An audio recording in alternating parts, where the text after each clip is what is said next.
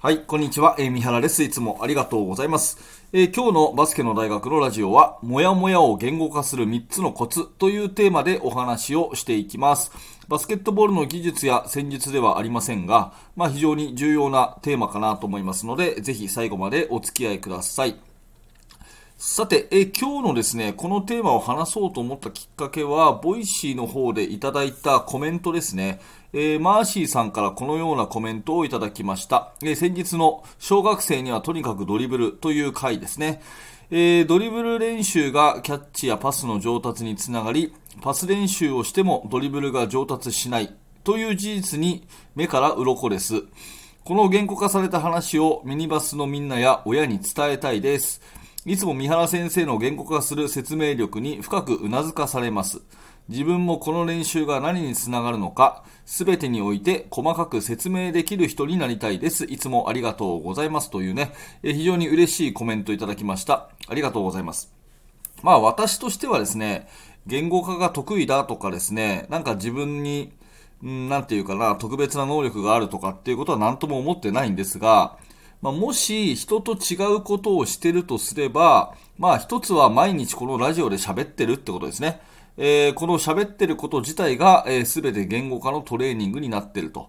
で、喋ってる源は何かっていうと、紙にペンで考えたことは書くという、まあこれにつきますね。私がもしね、言語化が得意だということであれば、まあその秘訣としては紙にペンで書けっていうことですね。えー、思いついたことは今もね、ラジオを撮ってるこの目の前に紙があってペンがあって、えー、思ったことは全て書いてですね、えー、それからこの原稿にしてるっていうそういう感じなんですけど、まあ紙にペンで書くっていうことを習慣にしてるからであり、ラジオでね、毎日のようにこうやって喋る。もともと私このラジオを始めたきっかけっていうのが、あの、説明が上手くなりたいなと思って3年前に始めたもんですから、まあその成果があったのかなと思ってですね、えー、マーシーさんのコメントを嬉しく思っております。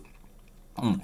で、まあ今日の放送としてはもうこれで終わっちゃうんですけど、あの、もうとにかくあなたもね、えー、何か言語化をしたければ、えー、紙に書きましょうということで終わっちゃうんですが、まあもうちょっとなんかコツみたいなものないかっていうふうに私なりに考えてみたときに、えー、まあ、3つの方向について考えてみると、あの、書き出しやすいかなというふうに考えています。3つの方向ね。で、今日その3つの方向を少し詳しくお伝えするんですが、1つ目はですね、えー、考え方を下の方向にこう掘っていく感じですね。えー、なぜ、なぜ、なぜ、どうしてっていうことを掘り下げていく。この作業が1つ目ですね。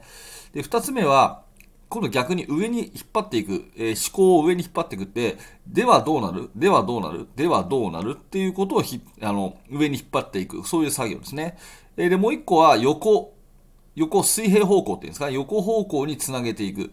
えー、これに似たことはあったっけな？似たことはあるかなっていうのを繰り返していく。うん。もう一回言うと、一つ目がなぜを繰り返す下方向ですね。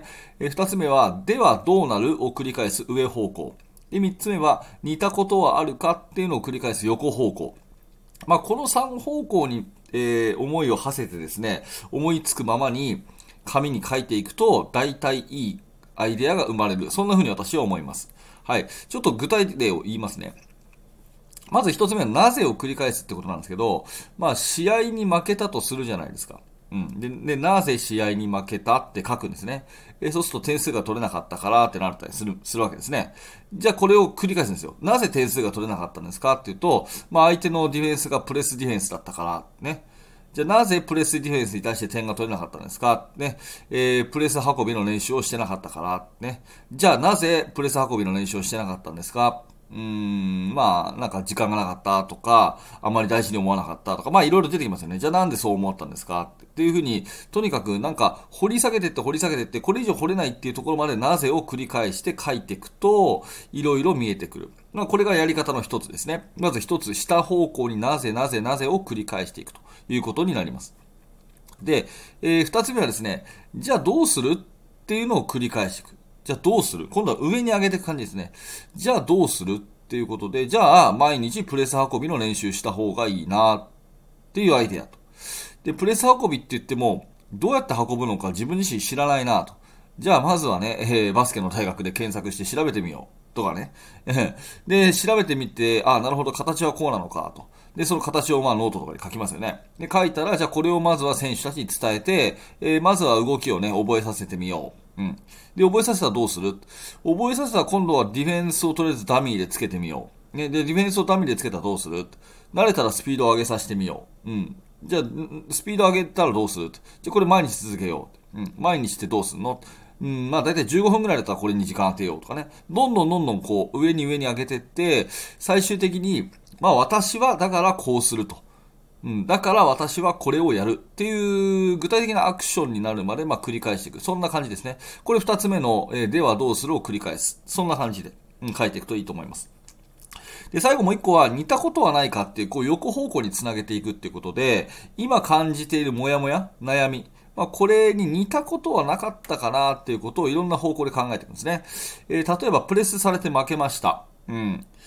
で、プレスされて、なんかプレスされた途端に攻められないチームって結構いろんなチームよくあるなとかですね。それから2年前の大会でも似たような負け方したなとかですね。あの時もプレス運びの練習した方がいいなとか思ってたなとかですね。それから、あそこのチームって、どこどこチームって毎年なんかプレス運びうまいよなとかですね。だからそういう似た体験、似た経験からヒントを得られるっていうこと、これもよくあるんですね。なので、まあその辺のところを得ていただいて、はい。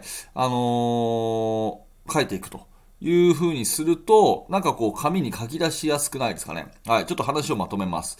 えー、とにかく紙に書き出そうということで、言語化というものがもし上手くなるとすれば、これコツは、もうとにかく紙にですね、考えを書くという、この一点に私は尽きると思います。うん。もっと言うと、書かないうちは考えてるうちに入らないっていうふうに思うんですね。じゃあ、紙とペンでとにかく書いてみましょうと。もう思いついたままにとにかく書けばいいんですが、まあそれだとね、ちょっとさすがに何を書いたらいいかわかんないって時もあると思うので、慣れないうちはね。じゃあ具体的に、それこそ言語化ですよ。私は普段何を書いてるのかなって考えた時に、この3方向に書いてるなと思ったわけですね。えー、その、えー、1つ目は、なぜっていう下方向に掘っていく。2つ目は、じゃあどうする？っていうふうに上方向に掘っていく。で、3つ目は、似たことがないかなって横方向につなげていく。まあ、この3つの方向から書き出してみると、まあ、うまく、えー、書けるんじゃないかなと思うので、ぜひぜひもやもやを言語化する3つのコツっていうことでね、えー、ぜひぜひ、えー、あなたも書いてみてくださいというお話です。えー、チャプターを区切っていきます。ちょっとこのままでお待ちください。はい。ということでですね、えー、ありがとうございました。もやもやを言語化する3つのコツということでお話ししましたけども、まあ、このチャンネルはいつもね、バスケットボールの指導者の方の何かヒントになるような話を毎日毎朝してますので、えー、よかったらですね、どのチャンネルかわからなくなる前にチャンネルのフォローを押しといてください。それから、いいねのボタンを押していただくと、とっても嬉しいです。あの、毎日更新の励みになりますし、この放送がいろんな方に届きやすくなるので、ぜひぜひいいねのボタン押しといてください。さて、ではでは、ボイシーの方でいただいたコメントを返していきましょう。えー、ボイシーの方でいただいたコメント。はい、えー、ちょっと待ってください。今、パソコンの画面を見ておりますが、えーと、こちらですね。まず最初に先ほど言ったマーシーさんの、えー、言葉ですね。はい、ドリブルの練習の、えー、お話が、まあ、言語化ね、三原先生の言語化する説明力に深く頷かされますと。自分もこの練習が何につながるか全てにおいて細かく説明できる人になりたいです。いつもありがとうございます。ということでね、こちらこそありがとうございます。えーと、まあ、こういう感じで、ボイシーの方でいただいたコメントをもとに放送を取ることもありますので、ぜひぜひあなたもコメントお待ちしております。ちなみに今日のね、えーと、放送の、参考文献、紹介しておきましょうか。参考文献はですね、あなたを天才にするスマートノートっていう本があるんですね。で、岡田斗司夫さんという方が書かれた本。これ面白いので、えー、これ読んでみてください。このチャプターにリンク貼っときますんで、ぜひぜひ見てみてください。はい、続いて、えー、コメント。これですね。え、トラリさん、自分のやり方を日々信じたいと思いつつ、日々これでいいのかなと疑う気持ちが溢れます。隣の隣のチームはよく見えるということもありますね。ブラッシュアップしていきたいなと思います。ということで、ありがとうございます。えー、そうですよね。隣のチームよく見えることありますよね。はい。えっ、ー、と、続いて、大下さん。正解はするの回を聞き、子育ても同じだなと思いました。情報が溢れる時代、自分の信じる軸を選択する行動するものしか納得は得られないですね。ということで。そうですよね。もうじ、もう情報いっぱいありますからね。はい。何か自分の軸を作る。これ大事だと思います。ありがとうございます。山田さん、えー、昨日の試合ではチームでこれだと決めたオフェンスで良い結果が出ました。素晴らしい。信じたものしか力にならないという言葉も信じて、えー、指導していきたいと思います。ということですね。ありがとうございます。そうですよね。本当にこう、なんか、いろいろあるけど迷わずやった方がいいですよね。スポーツはね。えー、白馬さん、三原先生からは今回だけでなく、常々自分の信じたバスケを教え続けてくださいとメッセージをいただいております。その指導に胸の内、ん？その指導を胸に、うちのミニバスチームはまだまだ弱小ですが、ハリバックからの粘りのディフェンスとハンドオフを基本に人とボールを動かすことを徹底して指導しました。えー、子供たちも本当によく頑張ってくれました。えー、昨日、1年の集大成の大会で初めて3回戦に勝ち進むことができ、年がいもなく泣いてしまいました。偶然ですが、大会の日に信じることの大切さの内容で力が湧きました。いつもありがとうございますということで。ああ、嬉しいですね。こういうふうになんか私のラジオがね、えー、力になってるということが実感できるととっても嬉しいです。えー、これからも応援してますので、頑張ってください。ありがとうございます。はい、最後、えー、お知らせをしますので、このままお待ちください。はい。ということで、ありがとうございました。えっ、ー、と、ぜひですね、今日の放送気に入った方は、あの、メルマガの方、えー、登録しててください。メルマガ登録してもらうと、私から2日に一度ですね、いろんな、えコーチングに関するお話をメールでお届けいたします。お得な情報とか、え時々プレゼントもお渡ししてますので、え無料にてお受け取りください。メルマガこのチャプターにリンクを貼っておきます。えそしてメルマガもすでに登録されている方はですね、えぜひぜひバスケの大学研究室を覗いてみてください。